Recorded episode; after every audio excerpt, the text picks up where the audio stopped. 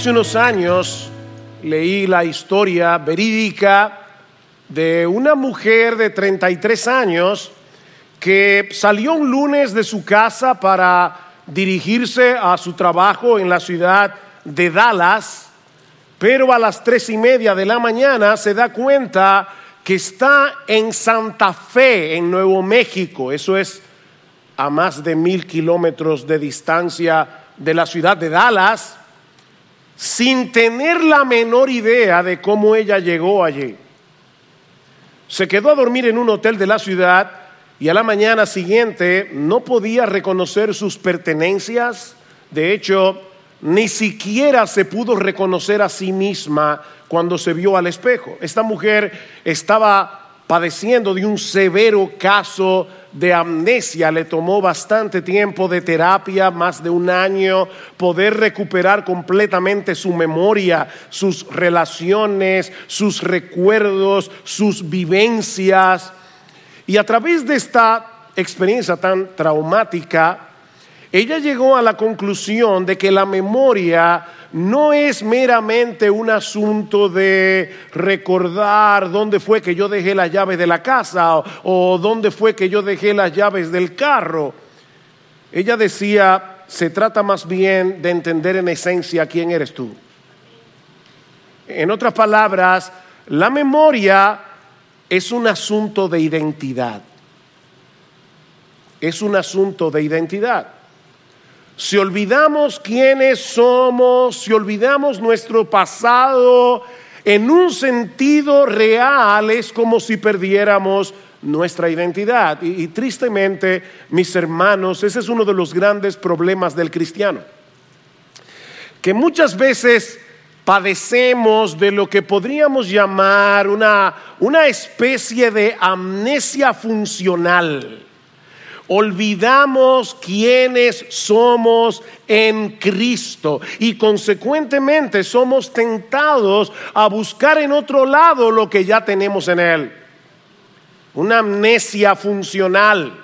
Y ese era el problema que estaban padeciendo los creyentes de la iglesia en Colosas, a la que Pablo le envió la carta que nosotros tenemos en el Nuevo Testamento. Ellos estaban en peligro de ser extraviados por las enseñanzas de falsos maestros que querían hacerles creer que ellos necesitaban algo más aparte de Cristo para, para tener una vida espiritual más plena, una nueva experiencia mística, una nueva revelación, una nueva lista de reglas humanas a las que ellos debían apegarse. Es por eso que el tema de esta carta es la supremacía de Cristo y la plenitud que los creyentes tenemos en Él. Pablo va a decir en el capítulo 2 de la carta que en Cristo habita corporalmente toda la plenitud de la deidad, porque Él es Dios, y por lo tanto nosotros estamos completos en Él. Déjame ver, tal vez estabas medio adormilado pensando en la cuenta que tienes que pagar mañana en Cristo habita corporalmente toda, toda, no parte, no la mayor parte, toda la plenitud de la deidad y nosotros los creyentes estamos completos en Él. Él es el todo en todos, como va a decir Pablo en el capítulo 3, versículo 11. Es por eso que alguien resumió en, en una frase bastante memorable todo el contenido de esta carta de esta manera. Todo Dios está en Cristo, todo Cristo está en ti. Todo Dios está en Cristo, todo Cristo está en ti. De manera, mis hermanos, que la única forma, la única forma de continuar avanzando en nuestras vidas cristianas es recordando quiénes somos en Él y viviendo en consecuencia. Debemos cuidarnos de padecer de amnesia funcional. Y eso es precisamente lo que quiero que veamos en esta mañana en Colosenses capítulo 1, los versículos 21 al, 23, donde Pablo describe toda, toda nuestra vida desde nuestro nacimiento hasta la eternidad en función de nuestra relación con Cristo. Él no solo quiere que veamos lo que ahora somos en Cristo, sino también lo que éramos sin Él y lo que luego seremos cuando estemos con Él por los siglos de los siglos. De ahí el título de mi sermón de esta mañana, sin Cristo, en Cristo, con Cristo. Sin Cristo, en Cristo, con Cristo. Al final de cuentas, lo que tú y yo somos depende de la relación que tengamos con Él. Cristo nos define, es Cristo el que nos describe como seres humanos. Tú eres lo que eres dependiendo del lugar que Cristo ocupa en tu vida. Veamos entonces, en primer lugar, nuestra anterior condición sin Cristo. Nuestra anterior condición sin Cristo. En el texto que Sigfrido leyó, vimos en el versículo 20 que Pablo había mencionado que por medio de la obra de la cruz se había establecido la base para una paz duradera en toda la creación que había quedado trastornada por causa de la entrada del pecado. No tengo una vez más Colosenses capítulo 1 versículo 20, dice Pablo, y por medio de él reconciliar todas las cosas consigo, habiendo hecho la paz por medio de la sangre de su cruz por medio de él, repito, ya sea las que están en los en la tierra o las que están en los cielos. Pero ahora Pablo quiere mostrarnos el impacto de esa obra de reconciliación no en el cosmos completo, sino en los creyentes de manera particular. Y él lo hace a través de un contraste. Mira lo que tú eras sin Cristo para que ahora puedas apreciar lo que eres en Cristo. Versículo 21. Y aunque vosotros antes estabais alejados y erais de ánimo hostil, ocupados en malas obras, sin embargo ahora Él os ha reconciliado Pablo nos dice en primer lugar que tú y yo, cuando estábamos alejados de Cristo, estábamos alejados de Dios o éramos extraños, como dice la Reina Valera del 60. En otras palabras, estábamos alienados de Dios, completamente separados de Él, sin ningún tipo de relación amistosa con el Señor. Pablo describe esto de una forma para mí más dramática en Efesios capítulo 2, versículo 2. En aquel tiempo estabais sin Cristo, de aquí saqué la primera parte de mi título, de mi mensaje hoy. En aquel tiempo estabais sin Cristo, alejados de la ciudadanía de Israel, ajenos a los pactos de la promesa, sin esperanza y sin Dios en el mundo. ¿Se puede estar en una condición peor? Sin Cristo, sin Dios, sin esperanza en este mundo. El tipo de relación que tú y yo teníamos con Dios no era la de un hijo con su padre, era la de un culpable con su juez. Y mi amigo, si tú estás aquí sin Cristo en esta mañana, todavía continúas en esa condición. Continúas en esa condición. En lo que respecta a Dios y a su pueblo, eres un extranjero, completamente ajeno a todos los privilegios de la ciudadanía celestial. Tú no tienes derecho, mi amigo, no tienes derecho a apropiarte de ninguna de las promesas que Dios nos ha revelado en su palabra. El Salmo 23, que mucha gente ama, aún personas que no son cristianas, el Salmo 23 no es para ti. Tú no puedes decir, no tienes derecho a decir que Jehová es tu pastor. Tú no tienes derecho a decir que nada te faltará. El Salmo 90 no es para ti. Jehová no es tu refugio. Jehová no es tu fortaleza. Tú no tienes derecho a apropiarte de Romanos 8:28. A los que aman a Dios, todas las cosas les ayudan a bien. No, a ti todas las cosas no te ayudan a bien. Tú no tienes derecho. Es que tú estás ajeno a la vida de Dios. Tú eres un extranjero en lo que respecta a la ciudadanía celestial. Ahora, no olviden, hermanos, miembros de Iglesia Bíblica del Señor Jesucristo y cualquier otro creyente que se encuentre en este lugar, que la carta a los colosenses no es un tratado evangelístico. Pablo le está diciendo eso a creyentes. O sea, Pablo quiere que tú y yo, creyentes en Cristo, no olvidemos lo que éramos sin Él. Cuidado de padecer amnesia funcional. Esa era la condición en la que todos nosotros estábamos antes de venir a Cristo en arrepentimiento y fe. Éramos extraños. De hecho, noten de nuevo en el texto que Sigfrido leyó, en el versículo 13, porque Él nos libró del dominio de las tinieblas y nos trasladó al reino de su amado Hijo. Nosotros pertenecíamos a otro reino, nosotros teníamos otro amo, nosotros teníamos otro dueño, nosotros teníamos otro Señor y de paso un Señor inmisericordia y cruel al que obedecíamos ciegamente y que quería destruir nuestras almas para siempre en el infierno. Ahí vivíamos tú y yo. Pero Pablo nos dice también que éramos de ánimo hostil. O como dice la Reina Valera del 60, éramos enemigos. Éramos enemigos.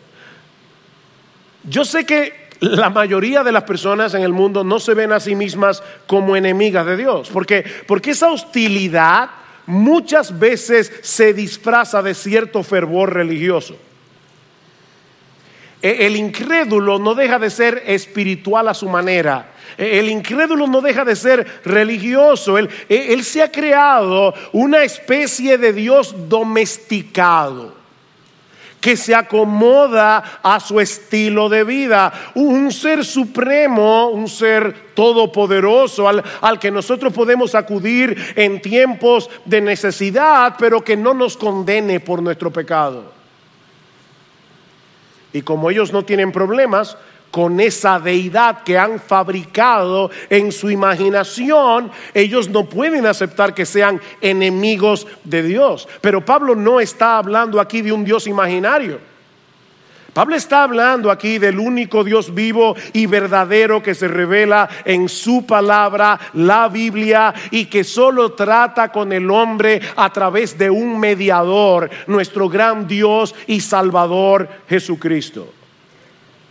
Ese Dios de la Escritura es un problema para el hombre en su estado natural, en su estado no regenerado, porque ese Dios atenta contra nuestras pretensiones divinas.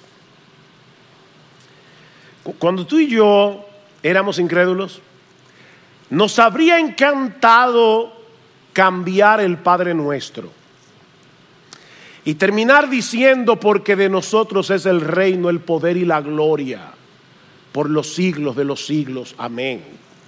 No de Dios, sino míos.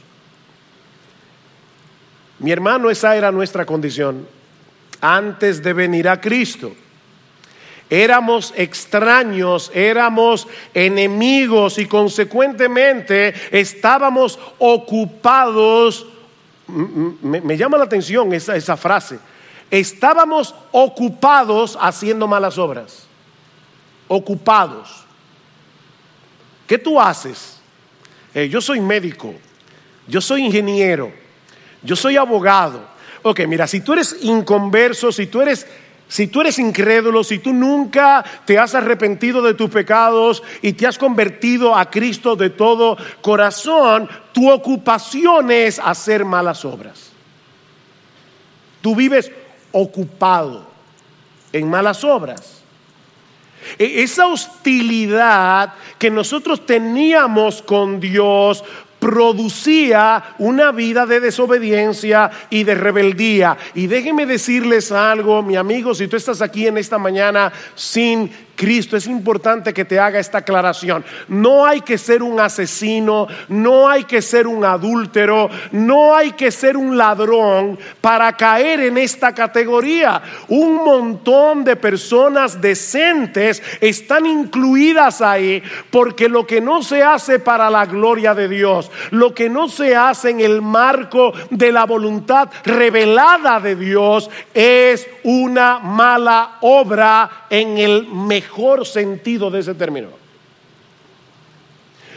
Cuando tú haces algo bueno por una mala motivación, para tu propia gloria, para cuidar tu reputación, tú estás haciendo una mala obra.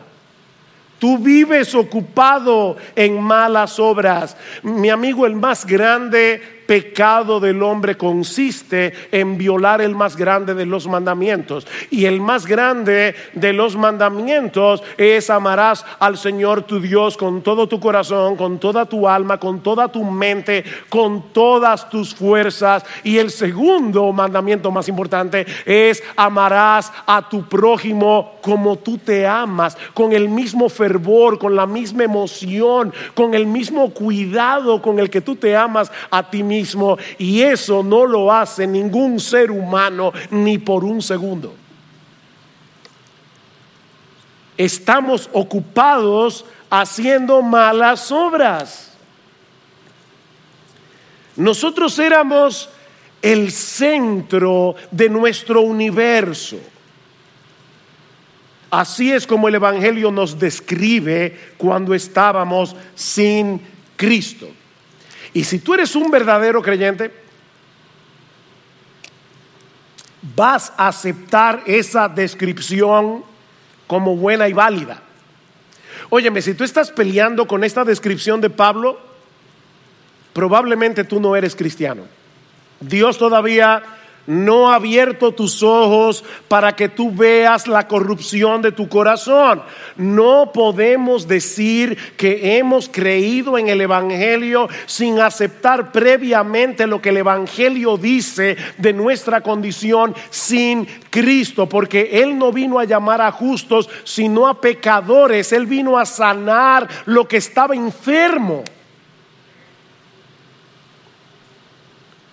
Los creyentes sabemos, aunque muchas veces lo olvidamos, que éramos mil veces peores de lo que nuestro peor enemigo piensa de nosotros.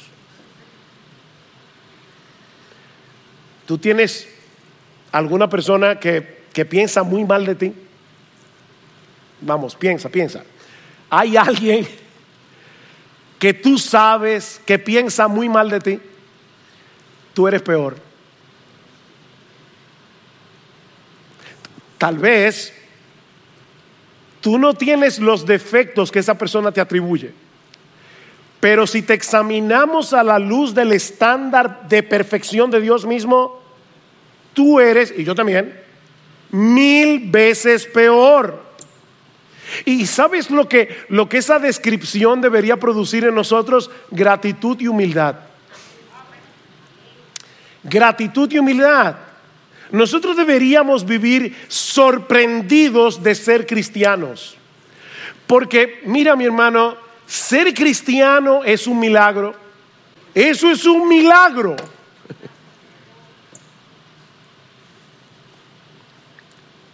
Lo que el Evangelio dice de nosotros debería producir una profunda y permanente gratitud pero debería producir también una profunda y permanente humildad. Mansedumbre. ¿Tú sabes por qué nos ofendemos tan fácilmente? ¿Tú sabes por qué se nos hace tan difícil perdonar? ¿Tú sabes por qué tan fácilmente caemos en el descontento, caemos en la amargura? Porque en el fondo, en el fondo, en el fondo de nuestro corazón, nosotros creemos que merecemos algo mejor.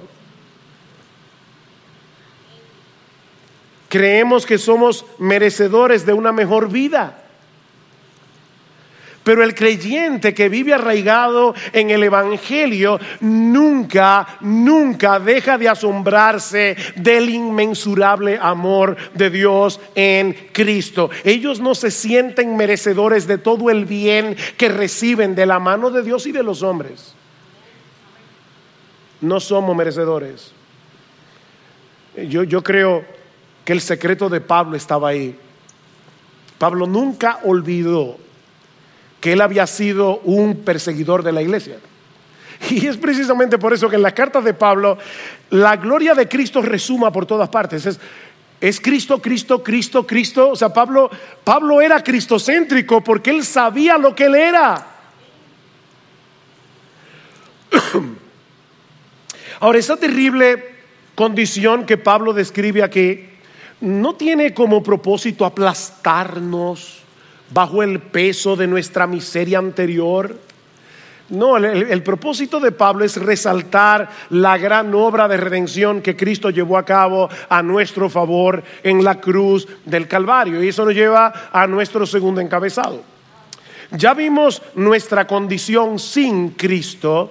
Veamos ahora, en segundo lugar, nuestra nueva identidad en Cristo nuestra nueva identidad en Cristo. Dice Pablo, versículo 22, sin embargo, a pesar de todo lo que éramos, ahora Él os ha reconciliado en su cuerpo de carne mediante su muerte. Él os ha reconciliado. Necesitábamos ser reconciliados con Dios pero como yo espero haber mostrado hasta este punto de mi mensaje, eso no era nada sencillo. E-, esa reconciliación era complicada. Por un lado, la justicia perfecta de Dios tenía que ser satisfecha, plenamente satisfecha. Pero por el otro lado, nosotros teníamos que ser transformados. Nuestra disposición de corazón hacia Dios tenía que ser cambiada de hostilidad en admiración, de rebeldía a sumisión, de enemistad en amor. Y otra vez vuelvo a pensar en aquellas personas que dicen, no, solo lo que, lo que tú necesitas es, haz una decisión por Jesús. Óyeme que te lo voy a poner de esta manera. Para que un buitre escoja libremente comer semillas de girasol, su naturaleza buitresca tiene que ser cambiada. Hay que convertirlo en paloma. Hay, hay, que palomizar al buitre. Si es verdad que tú escogiste a Jesús, cuando tu naturaleza buitresca fue transformada, fue palomizada por el poder del Espíritu Santo y tú naciste de nuevo. Y eso es precisamente lo que Cristo hizo por nosotros a precio de su vida. Pablo dice que fuimos reconciliados en su cuerpo de carne. Wow. Mediante su muerte. Cristo siendo Dios se hizo hombre. Y como hombre él sufrió lo que tú y yo merecíamos sufrir por causa de nuestros pecados para poder reconciliarnos con Dios pagando nuestra deuda.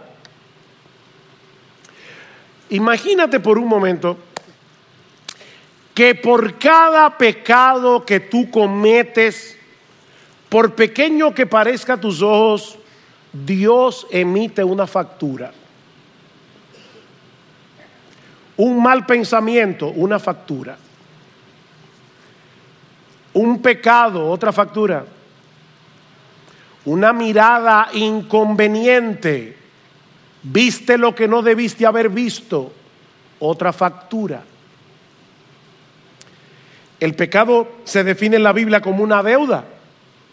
Ahora, añádele a todas esas facturas las cosas buenas que tú debiste haber hecho y no hiciste, porque dice la escritura en Santiago capítulo 4 que el que sabe hacer lo bueno y no lo hace le es pecado. Así que por cada cosa buena que tú debiste haber hecho y no hiciste, otra factura. Mire mi hermano, yo, yo no sé cómo tú lo visualizas, pero si yo lo pienso de mi propia vida, es como si cada día se amontonaran facturas tras facturas, tras facturas, tras facturas ¿Sabes qué fue lo que hizo Jesús? Jesús cogió todas esas facturas y las absorbió en la cruz del Calvario. Cristo le dijo al Padre, yo quiero, Padre mío, que tú me castigues a mí, que yo sufra en lugar de, pon tu nombre allí, Raya, en lugar de tú, tú, tú, tú. Yo quiero absorber el castigo que ellos merecen por cada una de esas facturas. Yo quiero pagarlas por completo en la cruz del Calvario. Cristo absorbió, mis hermanos, somos libres de deudas. Yo nunca me he visto en esa condición, así que no, puedo entender eso del todo, de tener una deuda fuerte. No sé lo que es eso. No soy empresario, ¿no? hay gente que debe millones. Pero yo imagino lo que debe ser tener una deuda enorme y que el banco te mande una carta diciendo tu deuda fue saldada. Cero. No deben nada. Ahora, lo, más sorprendente de Jesús no es eso. Digo, ya eso es sorprendente. Pero hay algo más sorprendente. Si tú le debes al banco dos millones de dólares y el banco paga tu deuda, tú no debes nada, pero en el banco tienes cero. Pero eso no es lo que hace Jesús. Jesús toma todas tus facturas, las pagó en la cruz del Calvario y después le dijo al Padre, mi justicia perfecta ponla en su cuenta. Así que en el banco del cielo nuestra cuenta nuestra en cero. En el banco del cielo nosotros tenemos la misma justicia de Jesús. Eso es lo que la Biblia llama justificación. Sorprendente, todavía queda algo más.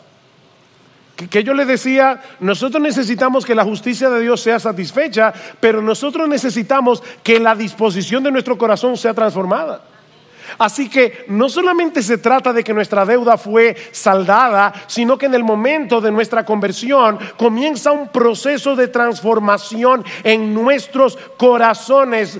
Cristo envía a nosotros su espíritu para cambiar nuestra rebeldía en obediencia, nuestra hostilidad en amor, nuestro prejuicio contra Dios en admiración y adoración. Eso está haciendo el Espíritu Santo en ti y en mí. Qué gran salvación.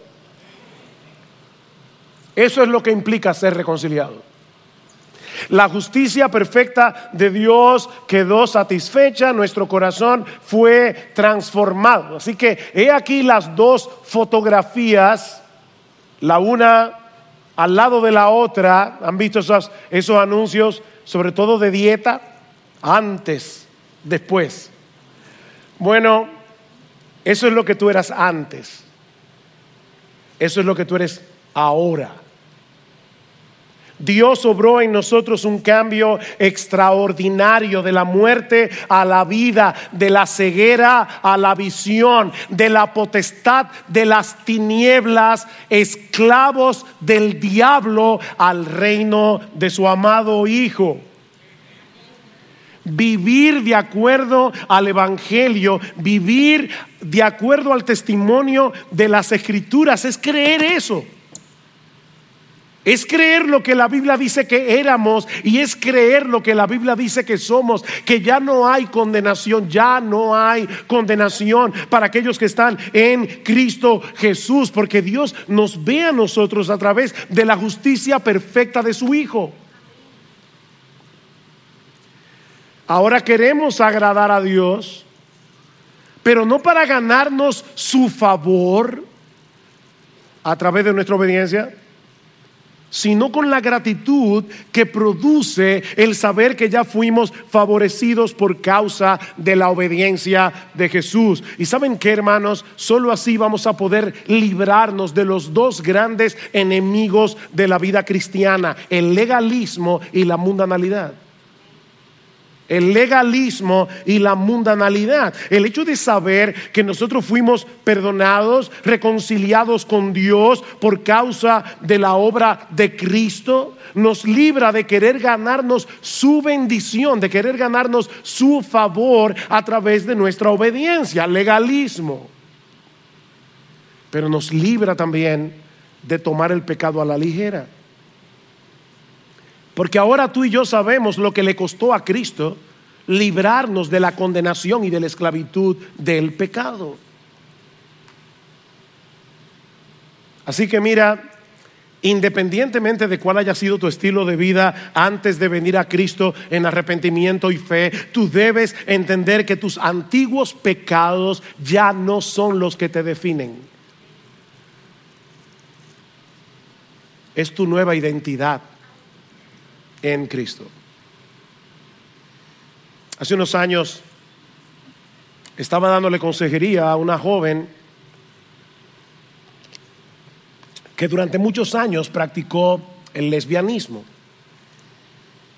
Y ella me decía, con mucho pesar, en la oficina, yo soy lesbiana, arrepentida, convertida,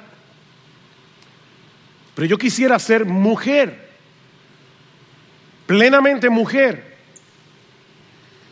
Y yo le decía a esta joven, primero le leí, primero a los Corintios, capítulo 1, versículo 6 al 9, donde Pablo menciona una extensa lista de pecados, pero luego dice, y esto erais algunos, erais pasado, mas ya habéis sido lavados, ya habéis sido justificados, ya habéis sido santificados en el nombre del Señor Jesucristo y por el Espíritu de nuestro Dios.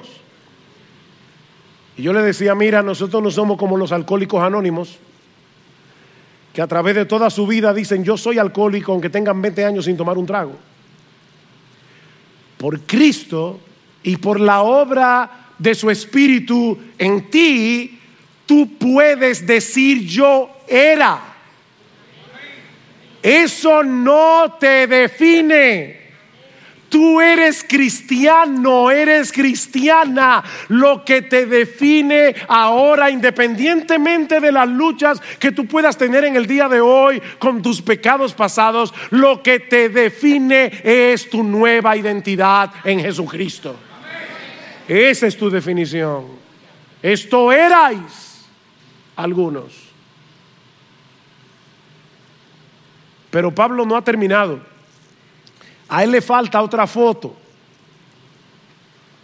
Ya nos mostró nuestra condición pasada sin Cristo. Ya nos mostró nuestra nueva identidad en Cristo, en unión con Cristo. Pero ahora quiere que veamos nuestro futuro con Cristo cuando estemos en su presencia. Versículo 22. Sin embargo, ahora Él los ha reconciliado en su cuerpo de carne mediante su muerte a fin, he aquí el propósito, a fin de presentaros santos, sin mancha e irreprensibles delante de Él. wow, cuando, cuando nos toque presentarnos delante de Dios en su tribunal, podremos hacerlo con toda confianza, porque vamos a estar no solamente posicionalmente, sino en la práctica, en la misma posición y condición moral y judicial que el Señor Jesucristo. Él era sin mancha. Él era santo.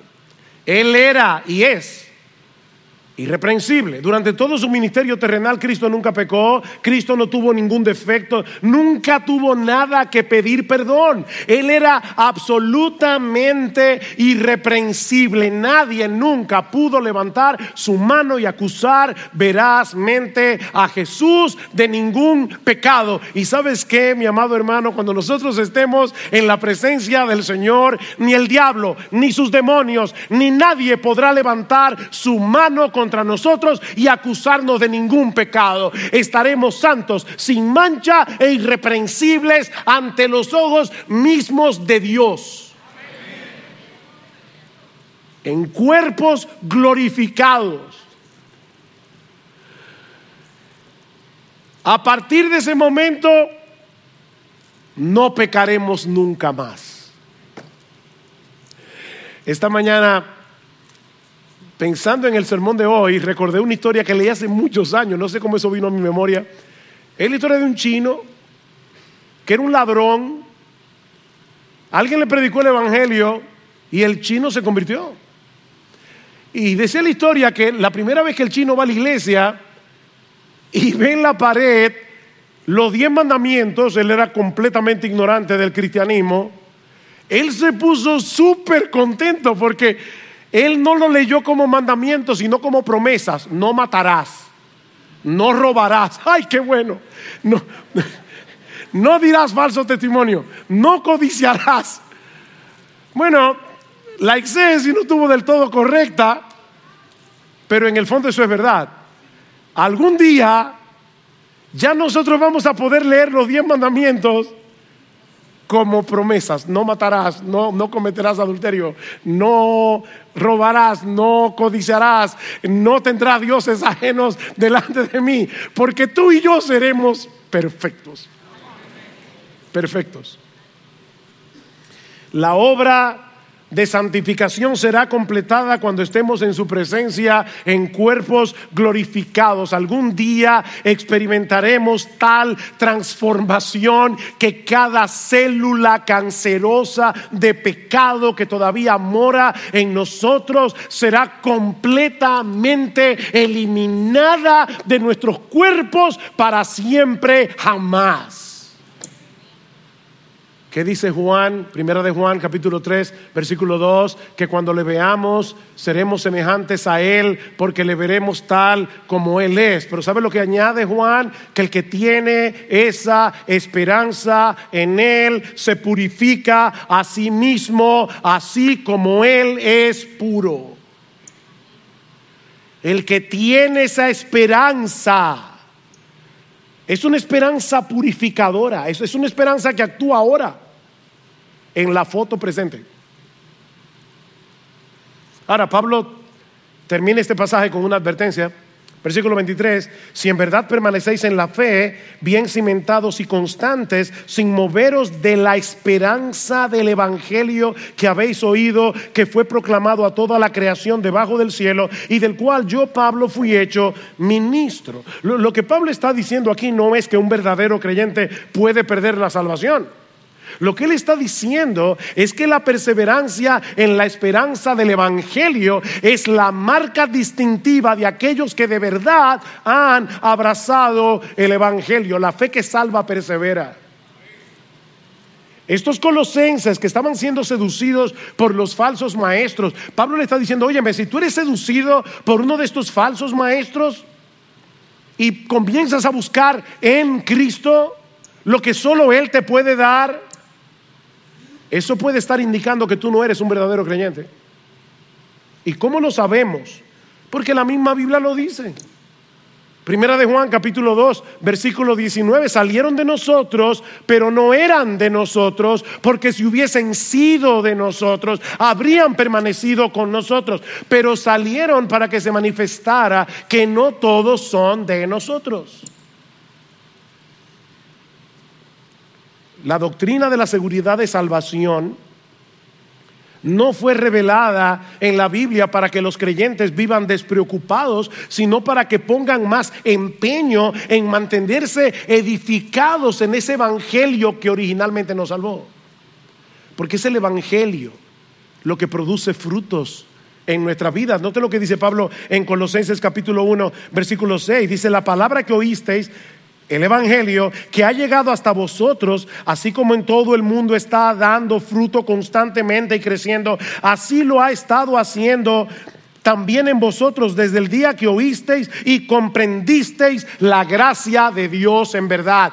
¿Por qué tú y yo necesitamos entender cada vez mejor el Evangelio? ¿Por qué tú y yo necesitamos entender la gracia de Dios en verdad? Porque eso es lo que produce fruto en nuestra vida.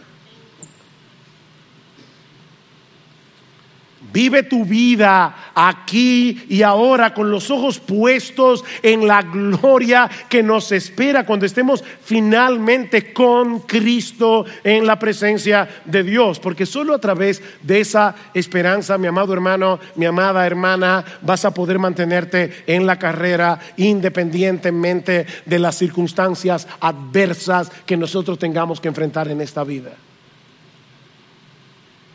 En el mundo tendréis aflicción, dice el Señor, pero confiad. Yo he vencido al mundo. Imagínate un muchacho que se está recuperando de una pierna rota. Y él está mirando los Juegos Olímpicos. Él es muy deportista, le encanta correr, saltar, jugar basquetbol. Y él está ahí mirando con su pierna rota los Juegos Olímpicos. Le encanta ver a los atletas correr, saltar. Y en su corazón, él anhela poder hacerlo, pero no puede correr a esa velocidad, no puede saltar tan alto todavía su limitación física, su pierna rota, no se lo permite. Pero algún día esa pierna será sanada y él va a poder volver a la cancha otra vez. Bueno, mis hermanos, nosotros los creyentes deseamos de todo corazón obedecer a nuestro Señor. Nosotros deseamos obedecer a Dios como Cristo lo hizo, pero la verdad es que por más empeño que ponemos en esto, estamos muy lejos de ser perfectos. Estamos muy lejos de ser como Jesús por causa del pecado que todavía mora en nosotros. Obedecemos, pero no perfectamente. Pero no por eso dejamos de esforzarnos en dependencia del Espíritu Santo anhelando con esperanza aquel día cuando no nuestra pierna, no, el cuerpo entero roto sea sanado. Cuando Cristo en su venida transformará el cuerpo de la humillación nuestra para que sea semejante al cuerpo de la gloria suya. ¿Cuánto anhelamos que llegue ese día? Y ahora yo te pregunto, si tú profesas ser creyente? ¿Es evidente en tu vida ese deseo, ese anhelo de ser cada vez más como Cristo? Cada vez menos como tú. ¿Anhelarías poder pecar sin ser descubierto? ¿O el pecado es algo que tú sinceramente aborreces? Es algo que, que aunque lo cometes te avergüenza. Tú puedes percibir en ti un deseo genuino de obedecer a Dios. aunque percibes al mismo tiempo la resistencia del pecado que todavía mora en tu corazón, tú puedes, tú puedes percibir esa lucha. Bueno, si es así, dale gracias a Dios. De verdad, yo, quisiera que en vez de aplastarte, le des gracias a Dios. Eso es una muestra de que tú eres cristiano. Eso es, un indicio de que de que tú has sido regenerado, de que tú has nacido de nuevo, de que aunque el pecado mora en ti, ya no reina, Cristo reina, el Espíritu Santo mora en ti y te anhela celosamente y ampárate una vez más en el Evangelio de Cristo, en el perdón que has recibido en Él de todos tus pecados y en la esperanza gloriosa de que pronto, muy pronto, no matarás, no cometerás adulterio, no darás falso testimonio, no codiciarás, no tendrás dioses ajenos delante del Señor.